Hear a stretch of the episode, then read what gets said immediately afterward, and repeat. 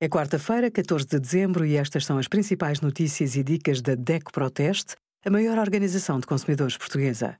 Hoje, em DECO.proteste.pt, sugerimos renegociar o crédito à habitação, tudo o que precisa de saber, termómetros, como medir a febre com precisão e o nosso simulador para encontrar o melhor banco para crédito pessoal.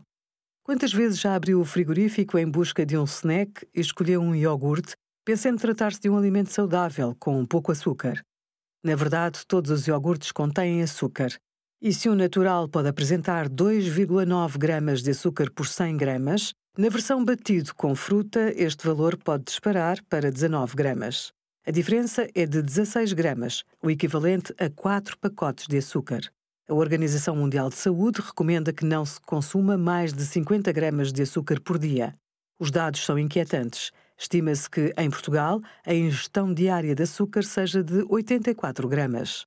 Obrigada por acompanhar a DEC Proteste a contribuir para consumidores mais informados, participativos e exigentes.